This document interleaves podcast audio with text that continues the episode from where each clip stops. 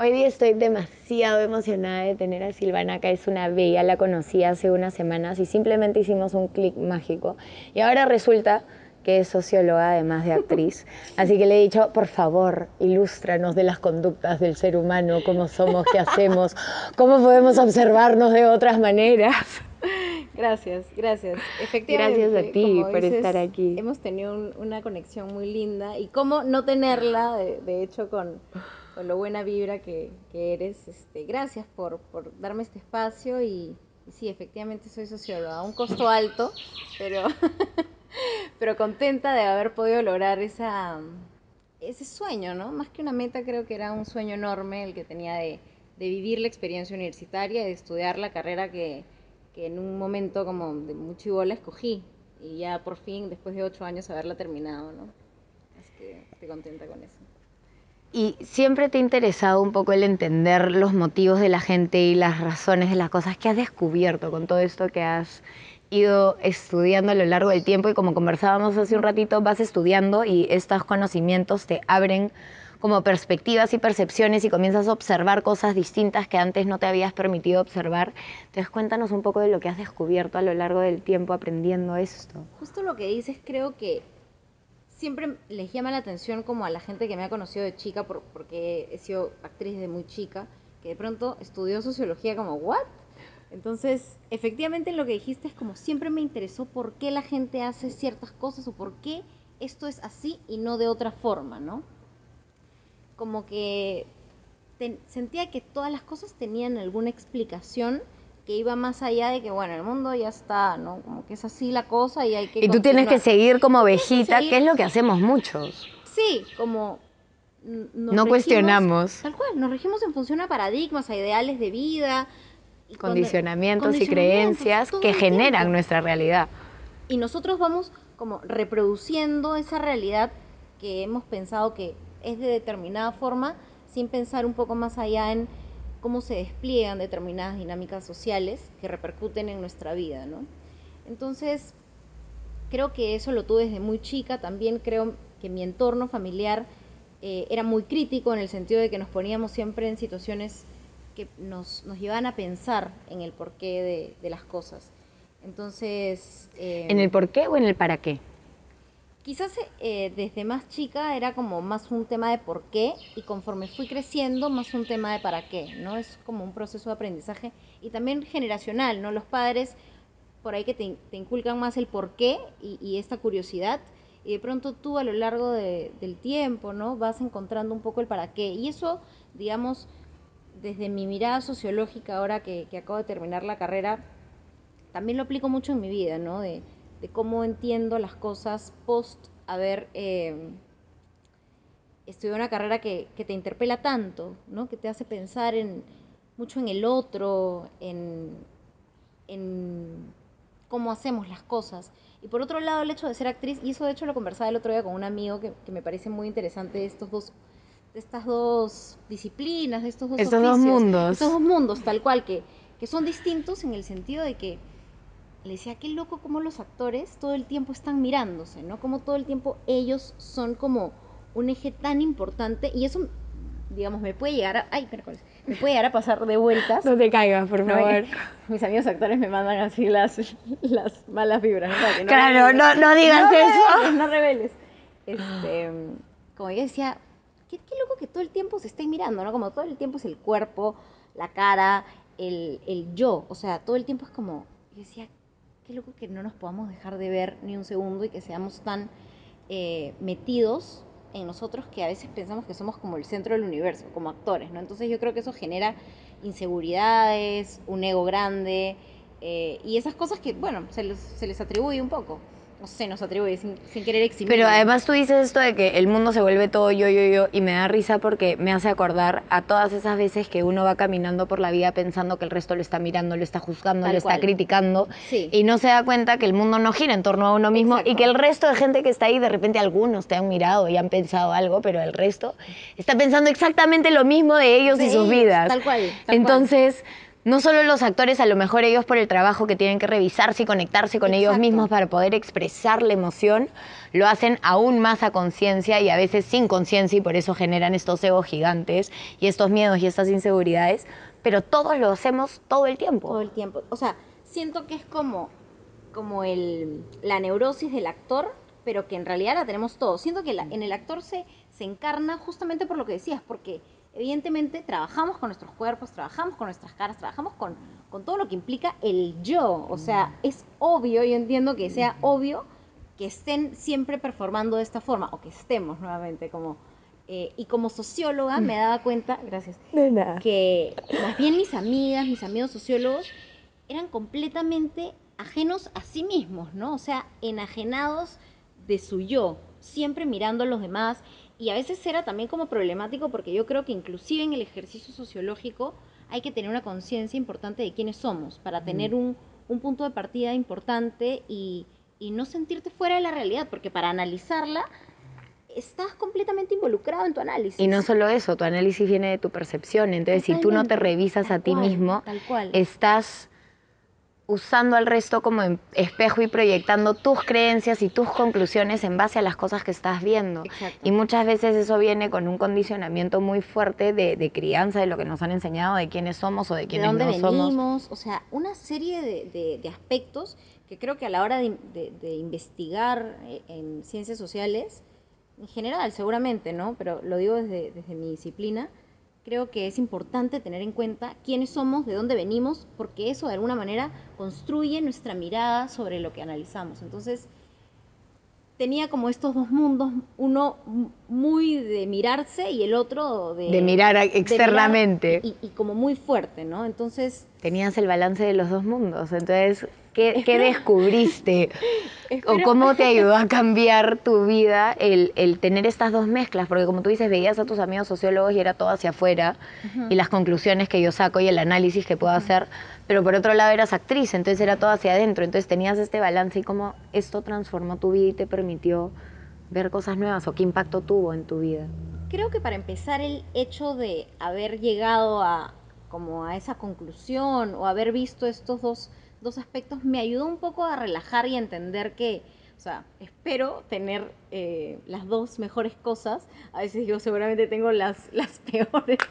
También puede ser, ¿no? Como puedo ser muy yo y, luego como mirar mucho hacia afuera, pero he tratado de encontrar justamente, como dices, el, el balance y, y entender, pues, ¿no? Que, que igual son dos moods que no trato como ni de estigmatizar a los actores o, o a las actrices, ni de estigmatizar a mis amigas eh, sociólogas, ni, a la gente que, que- que parte desde, desde la afuera. No, ¿no? estás compartiendo la observación que tú Sí. pudiste hacer y que viviste. ¿Será real o no? Eso ya depende de cada persona que nos esté mirando y cómo Sí. lo interprete al final del día. Sí, este, creo que me ha ayudado haberlo podido identificar, ¿no? Este, para mí eso ha sido un montón, porque si bien ahora no me dedico necesariamente a ninguna, creo que he tratado de juntarlas para, porque eso me define, o sea, me define tanto ser actriz, con todo lo que implica a nivel de, de chamba, pero también me define un montón todo el tiempo que he pasado en la universidad, no solamente por lo que he aprendido, sino la experiencia de estar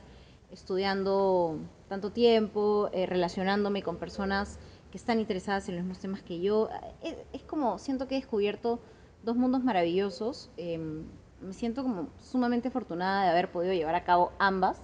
Este, si bien ahorita no, no estoy ejerciendo porque acabo de terminar, estoy tratando de que, de que todo pueda como juntarse y Engranarse. Sí, engranarse, ¿no? Y creo que de alguna manera se engranan todo en mí. O sea, me, me construye una identidad con la que me siento, ahorita que converso contigo, como digo, me siento cómoda con eso. No siempre, porque también estar como con los lentes de, del análisis crítico permanentemente puede ser un poco agotador y agobiante y frustrante, sobre todo, porque ves las cosas a veces desde desde un punto que, que te puede como frustrar, ¿no? De, de por qué las cosas no, no cambian, por qué las cosas siguen siendo así. Eh, y, y creo que también es una carrera, digamos, que, que puede doler un poco, ¿no? Que, que te das cuenta de, de las desigualdades del mundo, del, de que a veces tú no puedes con todo, ¿no? Y, y la estructura y las dinámicas también te afectan y son, son duras, son duras la, temas de, de, pobreza, temas de desigualdad, de exclusión, de discriminación. Eh, que están por todos lados en todo nuestro alrededor y al final la única que queda es poco a poco generar más conciencia y mostrarle al mundo que somos humanos. Al sí. final del día, todos sin importar de dónde vengamos, de qué tamaño somos, de qué color, de qué eh, background, eh, de qué lugar social se, seamos, somos humanos, tenemos todos emociones, pensamientos, inseguridades. Entonces, creo que es el día que nos llegamos, lleguemos a ver sin tantas etiquetas, uh -huh. el día que realmente comencemos a entendernos y conectar con el resto de la gente y sobre todo creo que cuando uno se conoce a uno mismo uh -huh. Y conecta con quien es verdaderamente y tiene empatía y amor propio, comienza a tener esa empatía y amor hacia el resto, porque comienzas a verte realmente y dejar de proyectar tus críticas en otros. Sí, sí.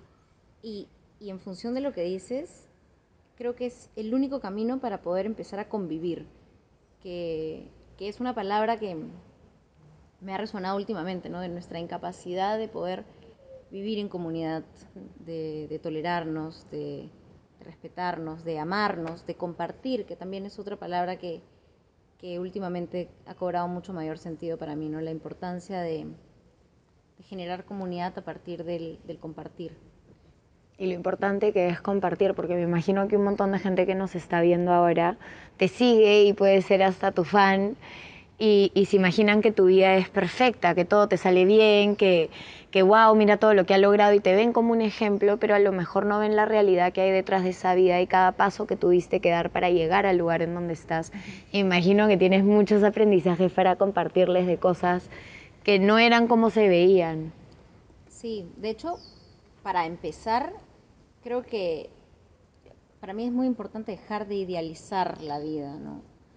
Y de empezar como a entender que, que las cosas malas son absolutamente necesarias. Y yo digo a veces como, bueno, si no me pasan cosas malas, como, o sea, y cuando me están sucediendo, digo, bueno, por algo estoy viva, o sea, por algo estoy como acá, porque si no, qué aburrido todo, ¿no? Eh, Además, si no tuvieras lo malo, no valorarías lo bueno. O sea, cual. se necesita de la dualidad y del opuesto para que uno pueda realmente decir, wow, gracias. Sí, o sea, llevándolo a un plano estrictamente personal, eh, aparte, no sé, trato de manifestar en, en mis redes sociales como no solamente las cosas lindas que me pasan, sino también mis frustraciones, también las cosas que me hacen pasarla mal, mis tristezas, porque creo que es importante también normalizar que esas cosas nos pasan. La emocionalidad del humano. Sí, y, y, claramente también las cosas buenas, ¿no? No estoy todo el día publicando mis desgracias, pero, pero sí como naturalizar un poco, ¿no? ¿Y tuviste alguna desgracia en la que sentiste que no ibas a salir y eventualmente con el tiempo saliste que nos quieras compartir hoy? Eh, sí, he tenido depresiones, un, un episodio, un cuadro de depresión fuerte en el 2016. Este no me da ni, ni roche ni es algo muy, muy procesado. Creo que incluso poder hablar como de, episodios de salud mental en los que uno tiene como dificultades, es importante decirlos, ¿no? Como, como personas que tenemos un, un gradito de visibilidad, nada, como exponer que esas cosas suceden. Y de hecho, más que hablar sobre el episodio en sí, siempre tuve como, como esto que tú dices, esto es demasiado fuerte para mí, yo creo que no voy a poder con esto, pero al mismo tiempo esta necesidad de salir de ahí, de superar, es como una dualidad locaza, que decía, voy a salir de acá, pero por otro lado era como, esto me está, me está aplastando. Dando con palo, claro. Está, y va más allá de, a veces, de, de, no sé, de tu propia voluntad, y paradójicamente, fue mi voluntad lo que me hizo salir, ¿no? Con una serie de, de oportunidades y de personas que estuvieron, mi familia, ¿no? Eh, apoyándome, cuidando, curándome, ¿no? Eh, y sí, claro, logré superarlo, eh, pero debilitada también. Creo que a lo largo del tiempo, y eso a veces no toma un año ni dos, sino mucho tiempo en poder aprender a convivir con esos dolores. No, o sea, yo creo que lo más difícil que me, que me pareció de esa etapa fue sentir que yo ya no iba a ser la misma. Y yo era una persona, digamos, podría decirlo en términos generales, una persona feliz, que me sentía muy afortunada, eh, con una familia que me respaldaba, amigos a los que quería mucho, como esas cosas importantes de la vida, sentía que las tenía. Además de muy chica tuve enormes oportunidades como trabajar en televisión, como wow, bravazo, generar mi propio dinero, en fin. Pero de pronto vienen estas cosas, estos golpes durísimos. Verle la cara a la tristeza me pasó. Entonces eh, entendí que yo no iba a ser la misma. Y eso era lo más duro, porque me gustaba ser quien era. Y ya no podía regresar.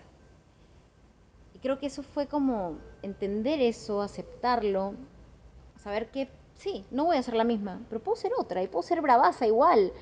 Y, me puedo curar y puedo explorar otra versión de mí.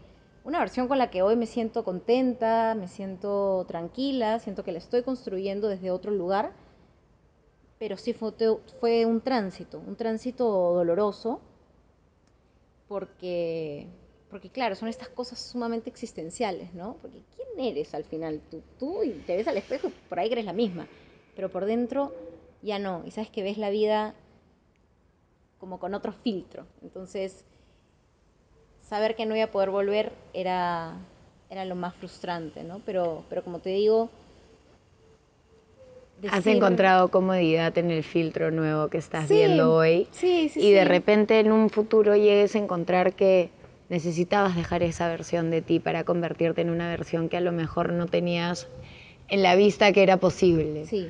Y eso solo te lo da el tiempo y te lo da el seguir ahí, el aceptar, como tú dices, al final estos eventos tan difíciles y tan duros que te bajonean, pero hablan mucho de que la depresión es el momento donde tu personalidad y tu alma se aburren de, de ti misma, ¿no? Como ya, ya no puedes más, estás en el punto más bajo y la depresión te está diciendo, por favor, sácame de acá, o sea, ya, basta, necesito salir. Y claramente uno nunca vuelve a ser el mismo después de, de pasar cosas duras, después de pérdidas, después, y pueden ser pérdidas de personas que han muerto, pueden ser pérdidas de relaciones que han terminado, pueden ser la pérdida de tu trabajo, puede ser cualquier cosa en realidad. Pero todas estas pérdidas y esta tristeza al final del día lo que lo muestran es que algo era importante para nosotros y el perderlo hace que nos volvamos a mirar y por eso a veces la pérdida es tan dolorosa porque creo que uno se ve a través de muchas ataduras. Es como yo creo que soy ciertas cosas, pero que están conectadas a mi mamá, están conectadas a mi papá, a mi enamorado, a mi trabajo. Y cuando yo pierdo esto, pierdo quién soy. Y ese es realmente el dolor que, que continúe y que se exacerba hasta cierto punto, porque es el realmente estar completamente perdido en la vida más allá de lo que sea que hayas perdido que también te genera tristeza. Porque también te pierdes un poco en eso, ¿no? Es, eso es lo más triste, como sientes que te vas un poco en el dolor, que te pierdes ahí, que algo muy, muy profundo se ha ido. Mm. Y, y claro, o sea, pese a que uno construye su realidad y su identidad en torno a sus afectos, y a las personas que te rodean, tú eres como un eje tan importante y a veces, como dices, te dejas de ver, te, te, dejas de ver y cuando te conectas de pronto, ¡ah! es difícil mirarse. Y ese es, ese es el problema. Nadie nos ha enseñado a mirarnos, no se habla de eso en los colegios. Se habla de, sigue la línea, no te salgas, haz no sé qué, mira, pero tu amiga puede mejor, tienes que ser como ella. Entonces, desde muy niños nos inculcan la comparación. Sí. Y cómo esta comparación influye dentro de nuestras vidas es realmente gigante. Sí, más estamos enfocados como en lo que hace o no hace el, el otro que en lo que estamos viviendo nosotros mismos. O sea, de hecho como siempre mi mirada como, o sociológica me hace pensar como, sí, efectivamente, somos seres sociales, o sea, no podemos eximirnos de, de cómo interactuamos y de cómo afecta lo que pasa en nosotros, pero llevándolo a un plano personal que creo que es igual de importante, es fundamental, todo lo que, lo que estamos diciendo está como fuera de, una narrativa con la que crecemos desde chicos, ¿no? O sea, no, no solamente no nos miramos, sino no tenemos idea de cómo aproximarnos a nosotros mismos, ¿no? O sea... ¿Por dónde empezar? ¿Por dónde empezar? O sea, realmente yo creo que me empecé a ver desde este momento, creo que la pandemia también fue una oportunidad para conectar con uno súper difícil, o sea, por eso la gente no puede estar sola, porque tienes, ay Dios, ahora tengo que estar conmigo. O sea. Claro, tengo todos estos pensamientos que me atosigan y no quiero, o sea, no quiero. Entonces lleno mis días de, de cosas, de gente, de para hacer, hacer, hacer y nunca ser, pero desde el no ser estoy perdiendo mi mayor poder porque sigo siendo víctima de todas las experiencias, sigo dejando que la vida me defina y sigo viviendo mi vida tomando decisiones, metiéndome a relaciones en base a una historia de mí que ni siquiera es yo, sino es lo que alguien más me dijo que yo era. y no nos damos cuenta. Y a ti todo el mundo me imagino que te ha dicho que quién eras, desde niña estás en la tele, así que la fama y el ser conocida al final implica muchas comparaciones, implica muchas críticas ¿Cómo sobrellevas esto de la mejor manera? Porque la gran mayoría de personas que nos miran y la gran mayoría de seres humanos en el mundo nos venimos comparando hace mucho tiempo, venimos sintiendo que no somos suficientes, eh, enfocamos toda nuestra atención en el otro y no nos damos cuenta que solo tenemos la capacidad de ver la versión idealizada que ellos tienen y no la realidad de lo que viven. Por eso le decía qué tan diferente es lo que tus fans piensan de ti, de tu vida y lo que es tu vida realmente.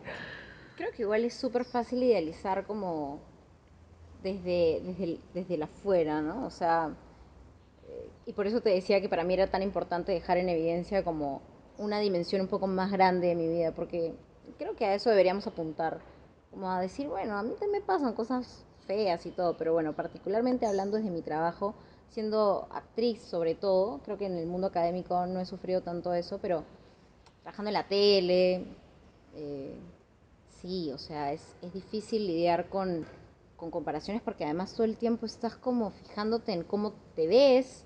Yo he sido una persona siempre, es algo que a mi mamá no le gusta para nada de mí, pero no soy muy preocupada, por ejemplo, con mi físico, con mi aspecto, como, bueno, resulta un poco bien. Pero, o sea, es como algo en lo que no, no me he involucrado, ¿no? Y, claramente mi entorno laboral, sí. Está completamente enfocado, sí. Está completamente enfocado y a veces eso te puede hacer perder piso, porque claro, estás muy expuesto a que la gente te mire y opine de tu cara, de tu cuerpo, de tu forma de vestir. Y es lo caso, o sea, yo digo, ¿por qué tiene? Pero claro, es parte de la chamba ¿Y tú crees que el no haber estado tan enfocada en eso hizo que esas críticas y esas comparaciones pesaran menos en tu corazón o te dolieran un poco menos que el común denominador que siempre está buscando la aceptación, la aprobación y la retroalimentación externa? O sea, para mí arreglarme y hacer algo en función de mi aspecto está estrictamente ligado a mi trabajo. estrictamente vinculado a mi trabajo. O sea, a menos que, claro, vaya a un matrimonio o me vaya a una fiesta donde una amiga me dice, alístate eh, algo como, y por ahí que no te digo, me provoca un, o sea, alistarme un poquito, ¿no? Como, claro, de vez en cuando, pero normalmente es como, me gusta estar relajada. Me gusta estar muy relajada, aparte, o sea, no es por nada, pero yo me siento muy bien, o sea, no es como que, ay, me gusta estar relajada, me veo horrible, pero no me importa, no, yo de verdad digo, chévere, o sea, me Está bien, exacto. Está bien. Voy, voy, voy, apruebo. sí, soy, mañana me miro y digo, bien.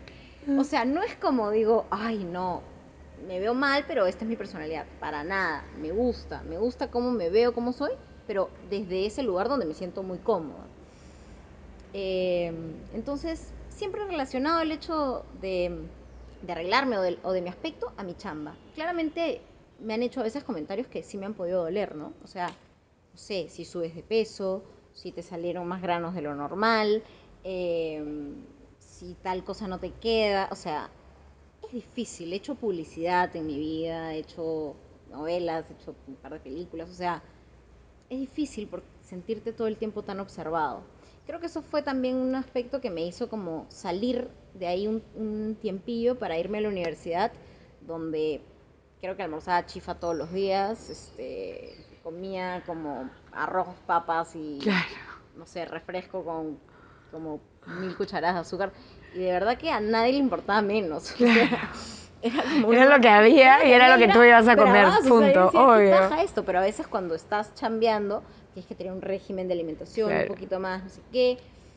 Y sabes, he aprendido a aceptar estas cosas, ¿no? Me encantaría que, que el aspecto no sea tan eh, determinante, Mm. ¿no? En, en, en el arte.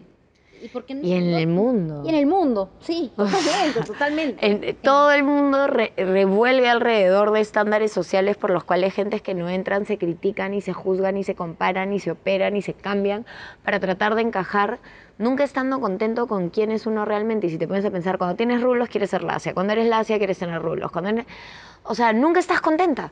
Sí, Nunca. Y la apariencia siempre es lo más importante. Sí. Yo lo sé, yo pesaba 105 kilos y era la más rechazada de todo mi colegio y era la más gordita de todo el colegio. Entonces era muy notorio ver, oh, ahí va caminando Viviana, como una pelotita con dos patitas que va avanzando.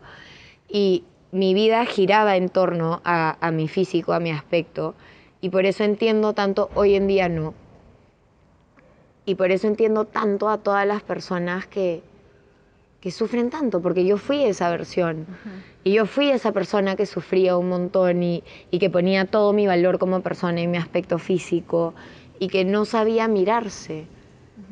Y no nos damos cuenta que eso es lo que hacemos y eso es lo que le transmitimos a nuestros hijos y que el físico y cómo te ves se ha vuelto en algo tan importante que dejamos realmente de conectar por la con la persona.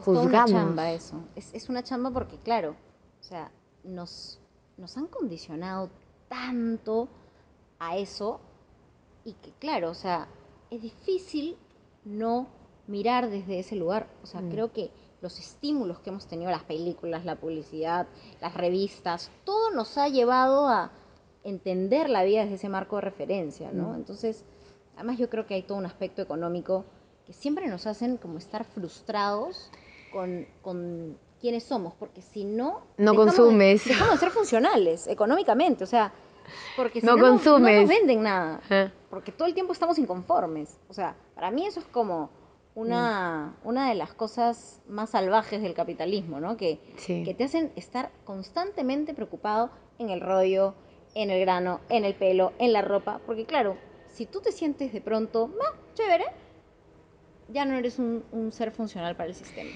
Sí, no solo eso, no eres un ser funcional, dejas de ser una persona fácil de controlar, porque no te riges por sus paradigmas y eso es lo que muchos no quieren, que encontremos nuestro verdadero poder y seamos nosotros mismos, porque nos pierden, Sí. pierden nuestro consumo, pierden nuestra, nuestras carencias, nuestras inseguridades, nuestra atención, nos pierden. Sí. Porque te pones a trabajar en ti y te das cuenta que no necesitas de todas esas que- cosas que creíste necesitar porque te vendieron que tú eras incompleto. Y ese es, el marketing puede ser muy maravilloso. Y justo Piti me preguntaba, ¿tú qué tienes con el marketing? Que todo el día lo choteas y lo buleas. Y yo no tengo nada con el marketing. La verdad es yo no tengo nada en contra del marketing.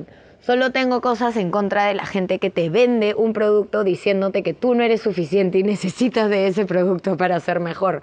Ese es mi problema con, con el marketing. El marketing que te hace creer que tú no eres suficiente y que necesitas de otro.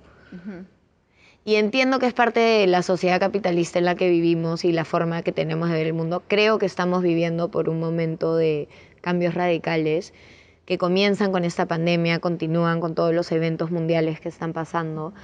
Y creo que se necesita del dolor y del sufrimiento para realmente tomar conciencia, despertar y encontrar lo que es importante para el ser humano. Sí. Justamente lo que dices fue como una de las partes que hacia el final de mi carrera tuvo como mayor sentido, ¿no? ¿Qué es lo importante? Como puede ser una pregunta amplia o cliché, no sé, pero empecé como a, a investigar un poco sobre temas que tenían que ver con lo esencial de la vida. Entonces empecé como a, a interesar por temas que iban sobre todo de alimentación, sobre qué cosa no puede como reemplazarse en el mundo. No podemos reemplazar el hecho de comer, no podemos reemplazar el hecho de tomar agua. Entonces, hemos estado enfocados tanto en cosas que son prescindibles y hemos dado por hecho la provisión de alimentos, la calidad del aire, la calidad del agua, puede sonar como esta chica que se cree Blancanieves, pero en realidad... En realidad es, son los pilares fundamentales de nuestra vida en esta tierra. Necesitamos respirar, necesitamos tomar agua y necesitamos nutrirme. Y sé que hay gente que es breatharian, que viven de la energía del aire y los admiro muchísimo. No sé si algún día llegue, porque no olvídate, existen y viven sin comer y, sacan la energía del aire y wow, y conozco a gente que es frutariana porque dice que los seres humanos no estamos preparados ni para comer carne animal, ni los frijoles y la quinoa que yo siempre pensé que era buena, en teoría no es tan buena porque se vuelve una masa, masa cotuda, inflama tu sistema nervioso, entonces hay un montón de cosas y yo le decía a este chamán, yo no me voy a volver frutariana, amo el pan amo la pasta, tipo, no hay forma, pero entiendo y voy a comenzar a comer más frutas y a cuidar mejor mi alimentación. Pero sí, damos por sentado tantas cosas de respirar. Cuando mi mamá estaba enferma y le costaba respirar, y yo la acompañaba en la clínica, decía, qué loco, siempre he tomado por sentado respirar. Pero viéndola sufrir tanto para dar su próxima respiración, me hace dar cuenta de lo bendecida que soy de tener el cuerpo que tengo, que está sano, de poder respirar profundamente, otras personas no pueden hacerlo y necesitamos respirar para mantenernos con vida. Necesitamos comer, tomar agua para mantenernos con vida y son las cosas más principales y necesitamos de ese amor con nosotros para vivir una vida más plena. Porque si no te amas, vives una vida de miedos, no vives realmente, solo existes. Entonces, creo que estamos tan enfocados en lo externo que no nos damos cuenta que existimos y no vivimos realmente. Sí.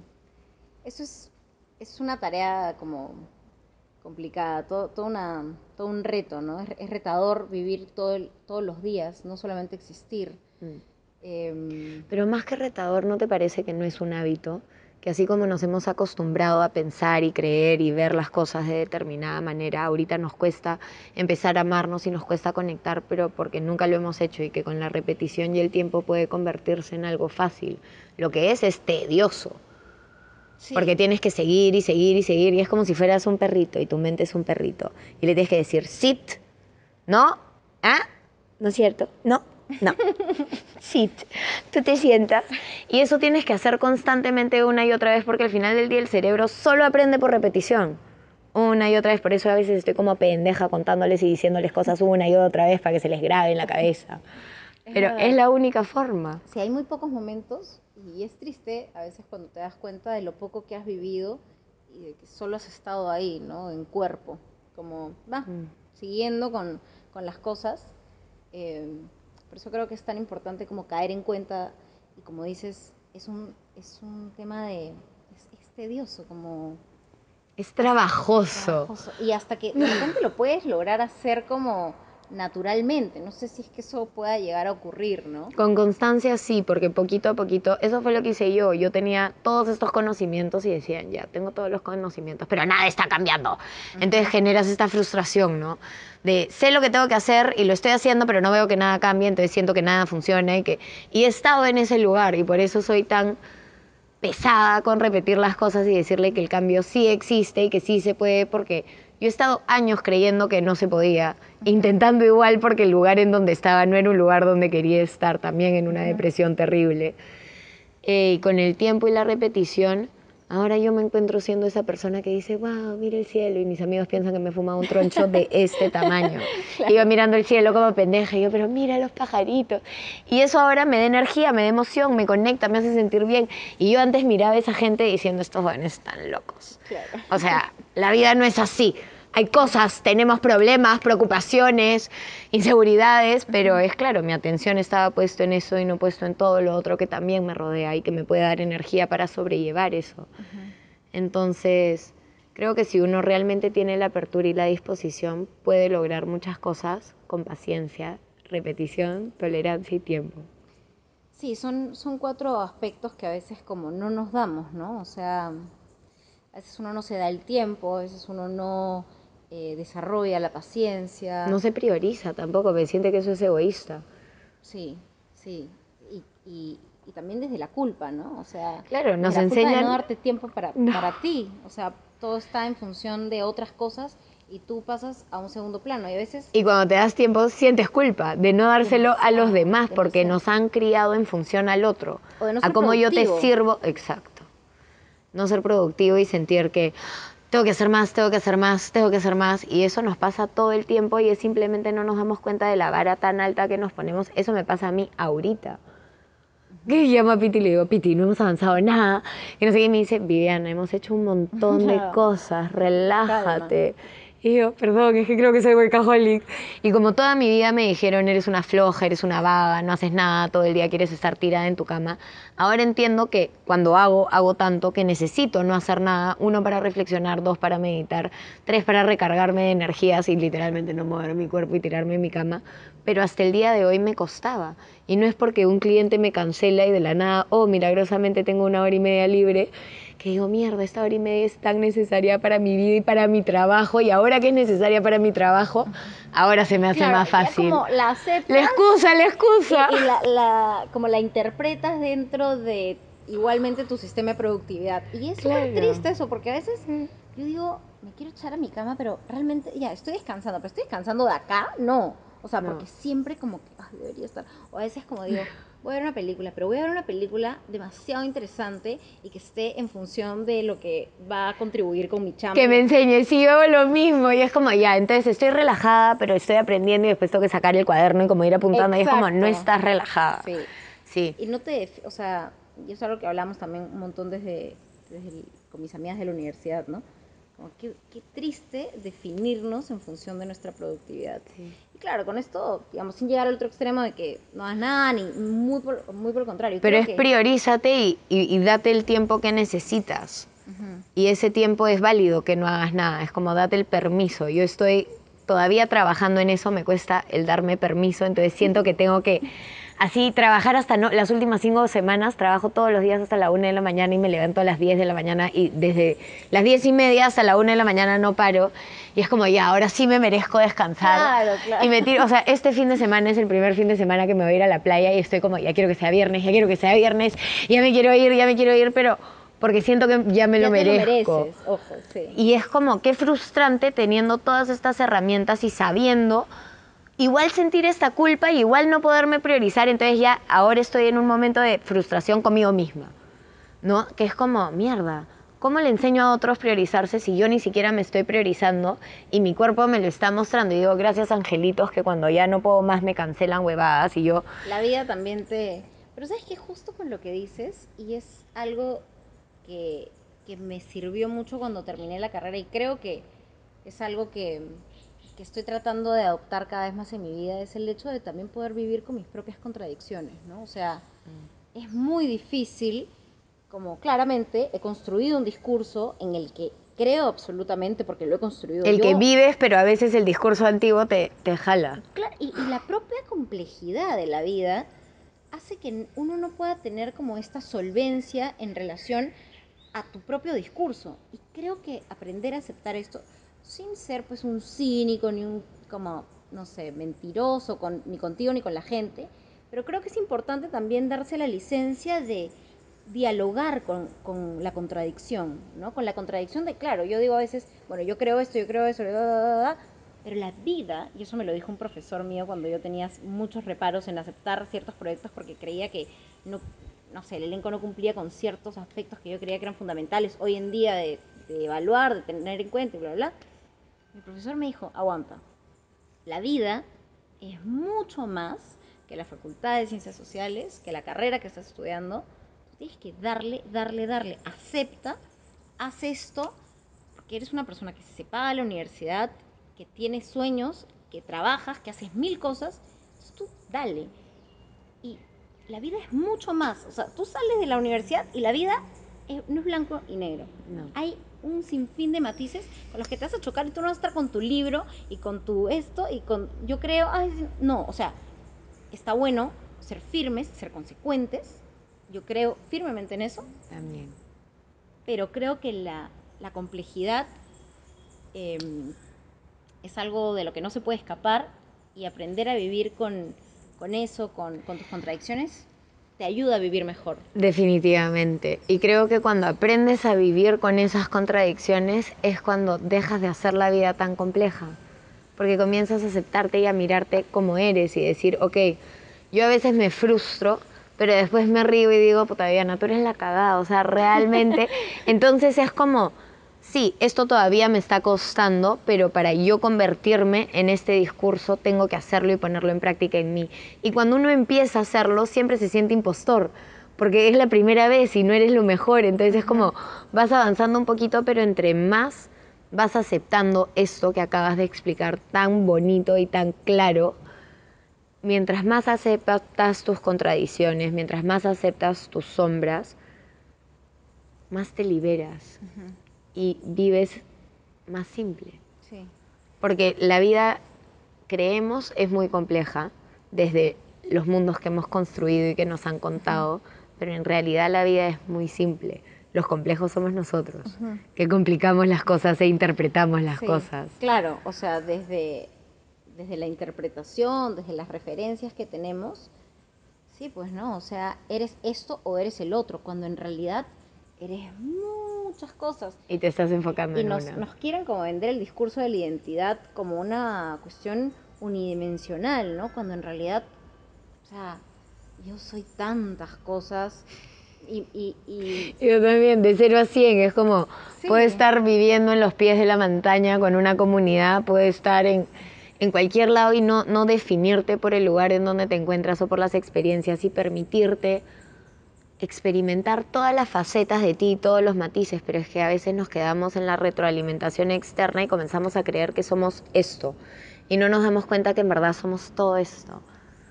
Porque claro, o sea, tenemos que performar como, no, definir como una personalidad y actuar y vestirte y no sé qué. Y yo digo, escúchame, o sea, seguramente tenemos tendencias mucho más definidas, pero en realidad creo que últimamente me estoy dando como muchas más licencias de poder mostrarme y también como aceptar que lo que la gente opina o las críticas, y de hecho el, el nivel de exposición en mayor o menor medida hace que uno se cuestione y diga, uy, esto me pueden criticar, uy, esto me pueden... Pero, Pajaritos. Te juro que me El persiguen los pajaritos, ya no, es, ya no es normal. Hoy día casi nos ataca una paloma, dije, estos pajaritos vinieron, vino el, el colibrí, que normalmente es mi papá o el picaflor, y vino y se quedó bailando acá encima como cinco minutos. Pero qué lindas manifestaciones. ¿no? Sí, no, todo el rato. Ahí, Ahí va, está. ahí va. Huele, huele. Gracias por venir a interrumpir. Siento que como estoy hablando tanto de la magia y las señales del universo, comienzan a aparecerse cuando estoy haciendo estas cosas para que la ¿Qué gente... traes? No sé, o sea, no sé si es como para que ellos, como yo creo que son mis papás y les he dado ese, ese poder a los pajaritos, ahora se me acercan. Y se me acercan todo el rato y creo que pasa cuando estamos grabando como para mostrarle a la gente, Viviana no está loca y no te está vendiendo un Claro, cuento. porque o sea, realmente es la realidad que vive porque efectivamente pasa. Bueno, qué lindas manifestaciones de la naturaleza que se hacen. que nos comparten, que nos comparten. Y para terminar, que por mí me quedaría hablando con Silvana de acá hasta el fin del mundo porque siento que esta conversación les trae tantos regalos de, de sus perspectivas, de lo que ha visto, de, del mundo y de cómo vivimos dentro de él y de la sociedad que nos rodea y cómo a veces no nos permitimos ni siquiera cuestionar lo que está ahí porque creemos que es verdad. Y la verdad depende de nosotros, la vida está llena de versiones como habrán visto, de interpretaciones y de formas de verlo, de creer, de vivir, de sentir. Las emociones, todos sentimos emociones, todos tenemos miedos, inseguridades y simplemente están ahí para indicarnos, para ir guiándonos en el camino. Pero quienes somos realmente va mucho más allá. Y con eso me gustaría preguntarte, ¿qué le dirías a tu versión de 17 años? ¿Qué regalo o qué, qué sabiduría desde tu versión de hoy le darías a esa persona que a lo mejor no tenía el mundo tan claro y vivía mucho más encapsulada en, en los condicionamientos, en las creencias, en los mundos? Tengo como dos discursos quizás, ¿no? Dinos los dos. De repente esos dos discursos le sirven a las dos personas. ¿Qué nos Pueden están en- mirando? En, algo que a lo que he llegado hoy, ¿no? Que es una versión com- completamente incompleta. Em, creo que me hubiera gustado tener una noción de lo que era el- la dificultad, la tristeza, pero no desde el lugar que se suele ver, ¿no? Sino como, como algo que pasa, como algo que no es tan grande, pero que existe. Creo que bueno, tuve mucha suerte, entonces no, no vi la tristeza muy joven. Y cuando llega, a veces es algo tan grande y desconocido. Y por otro lado, me hubiera gustado que las cosas no, no fueran como, no sé, tan desde un lugar, ¿no? Como lo que te decía. Tan blanco y negro. Tan blanco y negro. Pensar, pensarme mucho más como me pienso ahora en términos de libertad, de dejarme ser, de no em, pretender como ser necesariamente la mejor versión, sino la versión que puedo, la versión que me hace feliz y esa creo que es mi mejor versión. No una mejor versión idealizada de algo que claramente a los 17 uno apunta. Ahora mi mejor versión es la que estoy dando, la que puedo, la que, la que me hace feliz, con la que puedo convivir con mayor tranquilidad, ¿no? Tratar de relacionarme con la gente desde el cariño, pero también desde los límites. Me gustaría haber aprendido mucho más joven a poner límites a la gente. Y de repente decirle a esa versión de 17 que está bien poner límites. Totalmente. Que son necesarios. Sí, sí. Que si no pones límites y no te cuidas, pues nadie más lo va a hacer por ti. Son tus límites y nadie tiene por qué saber que son límites, a menos que los expreses. Son parte, claro, como parte de una dinámica natural. Para mí poner límites era necesariamente confrontar y eso no es así. Luego, claro, o sea, cuando realmente te das cuenta que tienes que ponerlos, es como a veces no sabes desde dónde y puedes empezar a mecharte con la gente porque no sabes cómo lidiar con cosas con las que no has lidiado desde joven. O sientes que no puedes ponerlos porque a ti te han dicho que no tantas veces, que no quieres hacer sentir mal a la otra persona y decirle que no y ponerle el límite, que es lo que me pasa a mí. A mí me cuesta poner límites, pero porque como a mí me han rechazado toda la vida, me cuesta hacer que la otra persona entonces me explico. Y mis hermanos me dicen, puta Diana, todo el día te explicas, ¿por qué te explicas? Tú no tienes que dar explicaciones. Y yo, me explico para que la otra persona no se lo tome personal como yo me tomaba personal esos rechazos. Exacto. Y, y, está bueno empatizar, porque yo siento que, bueno, no sé, modestia aparte, creo que trato mucho de empatizar con las personas. Pero eso no te puede llevar como a... Dejarte de lado y priorizar al resto. Y es algo que, mira, recién como he tratado de, de poner en mi vida hace un año, dos, o sea, ya prácticamente los 26, 27, Creo que para nada es tarde, todo lo contrario, pero sí definitivamente me hubiera encantado.